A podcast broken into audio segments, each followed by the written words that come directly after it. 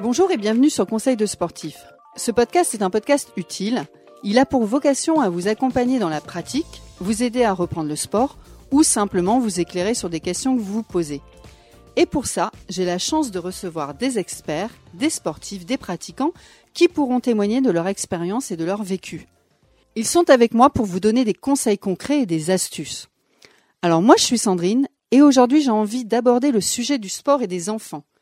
Et pour cela, je reçois Brigitte et Céciliane qui sont toutes les deux des expertes du sujet. Brigitte est docteur en psychologie et enseignante à la fac des sports de Lille. Et Céciliane est la coach rêvée de nos enfants. Ah, j'ai oublié de vous dire, je suis moi-même maman de deux enfants et des questions sur le sujet, j'en ai des tonnes. Alors on va démarrer. Bonjour Brigitte, est-ce que tu peux te présenter? Bonjour Sandrine, donc je suis Brigitte Minguet, j'enseigne à la faculté des sciences et du sport, la psychologie du développement et psychopathologie euh, pour les enfants et les enfants handicapés. Et euh, je suis aussi euh, maman de deux enfants qui pratiquent énormément l'activité physique, donc assez concernée par le sujet. Ma première question, est-ce que tu peux me, dire quel est l'intérêt de faire faire du sport pour nos enfants sur un point de vue physique, mental et social? Donc sur le plan physique, l'activité physique elle est fondamentale chez l'enfant pour les raisons suivantes. La première raison, c'est qu'aujourd'hui, on est dans un monde où les maladies sont importantes, les maladies chroniques comme le cancer, euh, le diabète, l'obésité, et ce sont des pathologies qui touchent aussi les enfants de plus en plus tôt. Un petit chiffre euh, pour essayer de vous faire comprendre, 4,5% des enfants sont en situation de surpoids avant même l'âge de 5 ans. Donc aujourd'hui, l'OMS a préconisé depuis quelques années déjà 60 euh, minutes d'activité physique par jour pour les enfants. Le besoin de bouger est fondamental pour une santé physique. D'autre part, le cancer aujourd'hui euh, est accompagné de l'activité physique thérapeutique qui est de cadre A, c'est-à-dire qu'elle est indispensable au suivi thérapeutique de la personne atteinte d'un cancer parce qu'elle aide à euh, guérir du cancer. Alors pas guérir sur le plan euh, physiologique, mais elle aide à stimuler les défenses immunitaires. Donc elle est d'un intérêt majeur. Sur le plan mental, l'activité physique, est fondamentale. Elle va aider l'enfant à construire son schéma corporel qui est le savoir piloter son corps dans des rapports espace-temps et qui se construit grâce à deux variables psychologiques qui sont l'estime de soi et la confiance en soi. Donc l'activité physique va permettre à un enfant de construire cette estime de soi, c'est-à-dire cette capacité à se juger, et cette confiance en soi, c'est-à-dire cette capacité à pouvoir croire en ses capacités, de pouvoir réussir. L'activité physique est donc fondamentale dans l'accompagnement mental chez l'enfant, en tout cas dans sa santé mentale. Et sur le plan social, l'activité physique, elle est fondamentale aussi puisqu'elle va permettre à l'enfant de se socialiser. L'enfant, dès son plus jeune âge, se construit par les autres, avec les autres, à côté des autres. Il a besoin d'être en contact avec les autres pour pouvoir se socialiser, accepter les règles, accepter de gagner, accepter de perdre, accepter de réussir, accepter de rater. Et tout ça se fait aussi grâce à l'activité physique.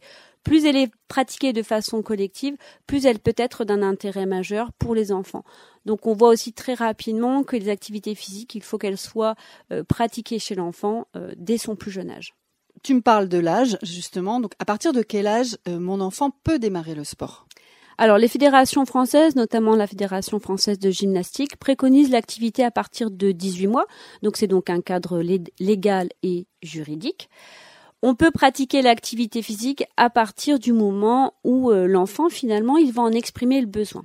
Je rappellerai que le bébé, même dans le ventre de, la maman, euh, est en mouvement. Il se construit par le mouvement, il a besoin d'être en mouvement, il va témoigner de ses émotions, de ses envies par le mouvement. Donc un enfant, à partir du moment où on va avoir un enfant qui exprime le désir de se déplacer, d'explorer, eh bien ça veut dire qu'il est aussi prêt à pouvoir peut-être pratiquer une petite activité physique. Bien sûr, cette activité physique, il faut qu'elle soit encadrée par des experts. On ne fait pas n'importe quoi avec un enfant. Je vais prendre un exemple. Il ne s'agit pas d'aller faire faire un footing de 20 minutes à un enfant de 3 ans, alors que par exemple ses poumons ne sont pas encore euh, très fonctionnels ni opérationnels. Donc les activités physiques, elles doivent se faire aussi dans un cadre sécuritaire et respecter la croissance physique de l'enfant. Je rebondis sur euh, l'environnement sécuritaire. Dis-moi où je peux inscrire mon enfant? Il y a des associations, des clubs privés, des stages, des applications. Qu'est-ce que tu me préconises? Donc on peut euh, pratiquer de l'activité physique en club ou en association, voire même aussi avec des applications numériques, mais à partir du moment où euh, la personne qui sera en charge de l'enfant sera capable de le respecter et de respecter ses besoins. Alors, pour un enfant ou pour des parents qui hésitent, qui connaissent pas toutes les activités physiques parce que c'est compliqué, euh, la, on va dire le panel d'activités physiques aujourd'hui est très large, très riche, notamment dans la métropole lilloise.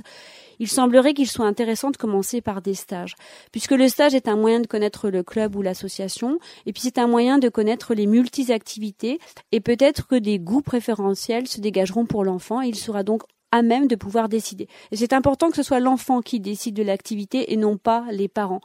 Euh, c'est l'enfant qui doit décider l'activité qui lui plaît pour pouvoir se mouvoir, se faire plaisir et être avec les autres. Tu me parles de la l'enfant qui va choisir son sport et moi j'ai une autre question. Donc je t'ai dit que j'avais deux enfants avec deux caractères très différents et du coup euh, est-ce que est-ce qu'on choisit aussi le sport en fonction du caractère, de la personnalité de l'enfant?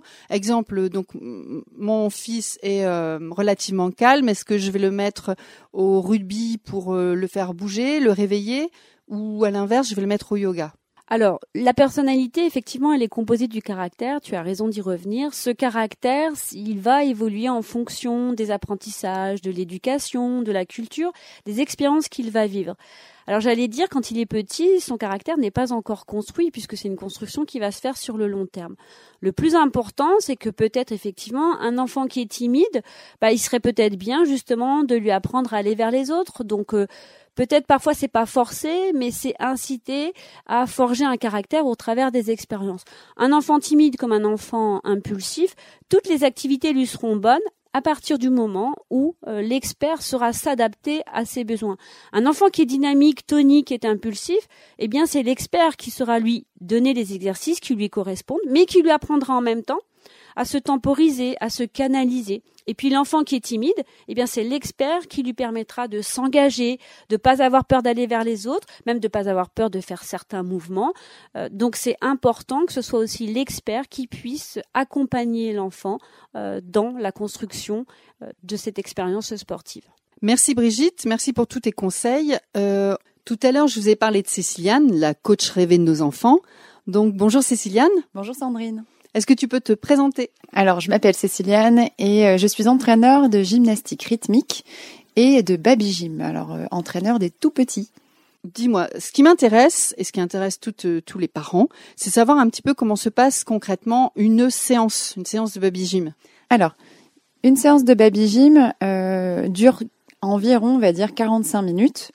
Les séances de baby gym sont accessibles à partir de 18 mois jusque 6 ans. Moi, je vais vous parler d'une séance euh, pour les enfants entre 2 ans et demi et, 3 ans. Donc, ces séances-là se déroulent euh, avec les parents.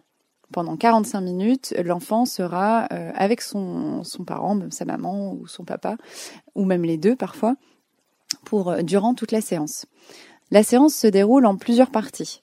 Euh, tout d'abord, l'accueil. Donc, euh, la coach, l'entraîneur, l'encadrant va euh, accueillir l'enfant. C'est vraiment un moment important. C'est quelque chose qu'il ne faut pas rater. C'est pour ça qu'il faut en général ne pas être en retard à sa séance. Euh, pour pouvoir euh, participer à, l'accueil. Donc euh, l'enfant va en général se présenter, on va solliciter avec des histoires, avec une petite peluche, on va essayer de, de le faire parler pour qu'il dise son prénom, son âge ou sa couleur préférée. En tout cas, on crée le lien entre le groupe et l'encadrant à ce moment-là. C'est un moment un petit peu privilégié qui permet de préparer l'enfant à l'activité qui va, qui va poursuivre.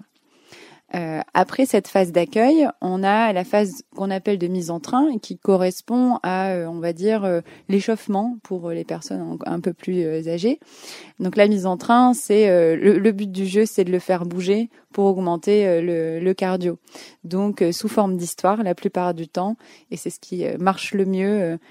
faire fonctionner leur imaginaire, on les fait bouger partout, par tous les moyens, on les fait ramper, sauter, courir, euh, se grimper dessus. On, utilise beaucoup les parents. Les parents vont faire du sport pendant euh, ce moment de mise en train. Euh, voilà pour pour évacuer un peu aussi toute l'énergie et qu'ils soient ensuite prêts pour la suite de la séance. Euh, la, troisième partie de la séance, il s'agit euh, de ce qu'on appelle la mobilité globale. Donc en fait, c'est souvent sous forme d'atelier ou de parcours. On utilise des euh, modules de gym. Donc on peut retrouver par exemple le tremplin, on peut retrouver le trampoline, des tunnels, des, mousses qui redescendent, des, des, toboggans, des choses comme ça. Donc il va pouvoir grimper, il va pouvoir sauter, il va pouvoir ramper. Voilà, toutes les capacités physiques qui vont lui permettre ensuite voilà, de faire un, autre sport. La partie suivante, c'est la, motricité fine.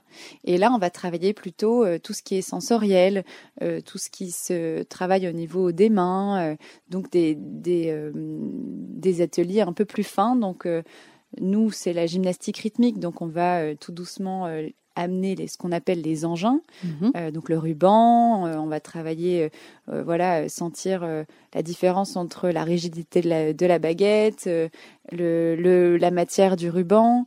le ballon qui rebondit, le cerceau, comment on peut, tout ce qu'on peut faire avec un, un cerceau, etc. Donc, on va pas aller dans l'activité même, mais par contre, on va découvrir le matériel et on va jouer avec le matériel à travers des histoires. Et ça se termine ensuite cette séance par un retour au calme qui est vraiment mais indispensable parce que ça indique à l'enfant que la séance est, terminée. Euh, donc euh, tout doucement, le cœur va redescendre et euh, c'est à nous, encadrants, d'amener ce moment de détente avec des comptines, avec parfois aussi encore des petites histoires ou parfois des exercices de respiration. Et c'est aussi le moment de euh, faire un câlin à maman, à papa. Euh, voilà, un petit moment de retour sur soi qui est indispensable pour les laisser ensuite euh, partir de la séance. Sinon, les parents, ils nous en veulent quand même si on les laisse partir tout énervés. Et du coup, je me pose une question. Étant donné que les, les parents sont présents lors des séances, il y a peut-être des choses qu'on peut refaire à la maison? Oui, en effet, en fait, quand on, on fait fonctionner notre imagination, la maison peut être une très bonne salle de sport. Euh, on utilise le canapé, on peut utiliser les chaises, le jardin, tout est, est bon pour euh, refaire, euh, on va dire, de la baby gym à la maison, tout en veillant toujours à la sécurité. Oui, parce qu'on leur dit de pas sauter sur les canapés, bien sûr. bien sûr. bah, J'ai envie de dire, débrouillez-vous. à vous de fixer les limites, mais c'est vrai que tant que c'est dans un environnement sécuritaire, on, et qu'on euh, voilà, on, est derrière lui, on dit bien, enfin, on, encadre bien son enfant en disant euh, là, maman et papa est là, on peut le faire sans. Quand t'es tout seul, ne le fais pas, ça peut être dangereux. Bon voilà. Mais en effet, on peut vraiment euh, en faire, on peut vraiment refaire du, du sport à la maison en faisant des petits parcours et des petites histoires avec son enfant. Eh bien, merci Céciliane, merci Brigitte. Alors, si vous avez aimé ce podcast, surtout n'hésitez pas à le partager et à aller mettre un avis et des étoiles, de préférence 5, sur Apple Podcast. Je vous rappelle aussi que vous pouvez écouter les histoires de sportifs by Decathlon, des histoires de sportifs, des aventures, des exploits sportifs de fous sur toutes les plus grandes plateformes d'écoute. Moi, je vous laisse là et je vous souhaite une bonne écoute. À bientôt.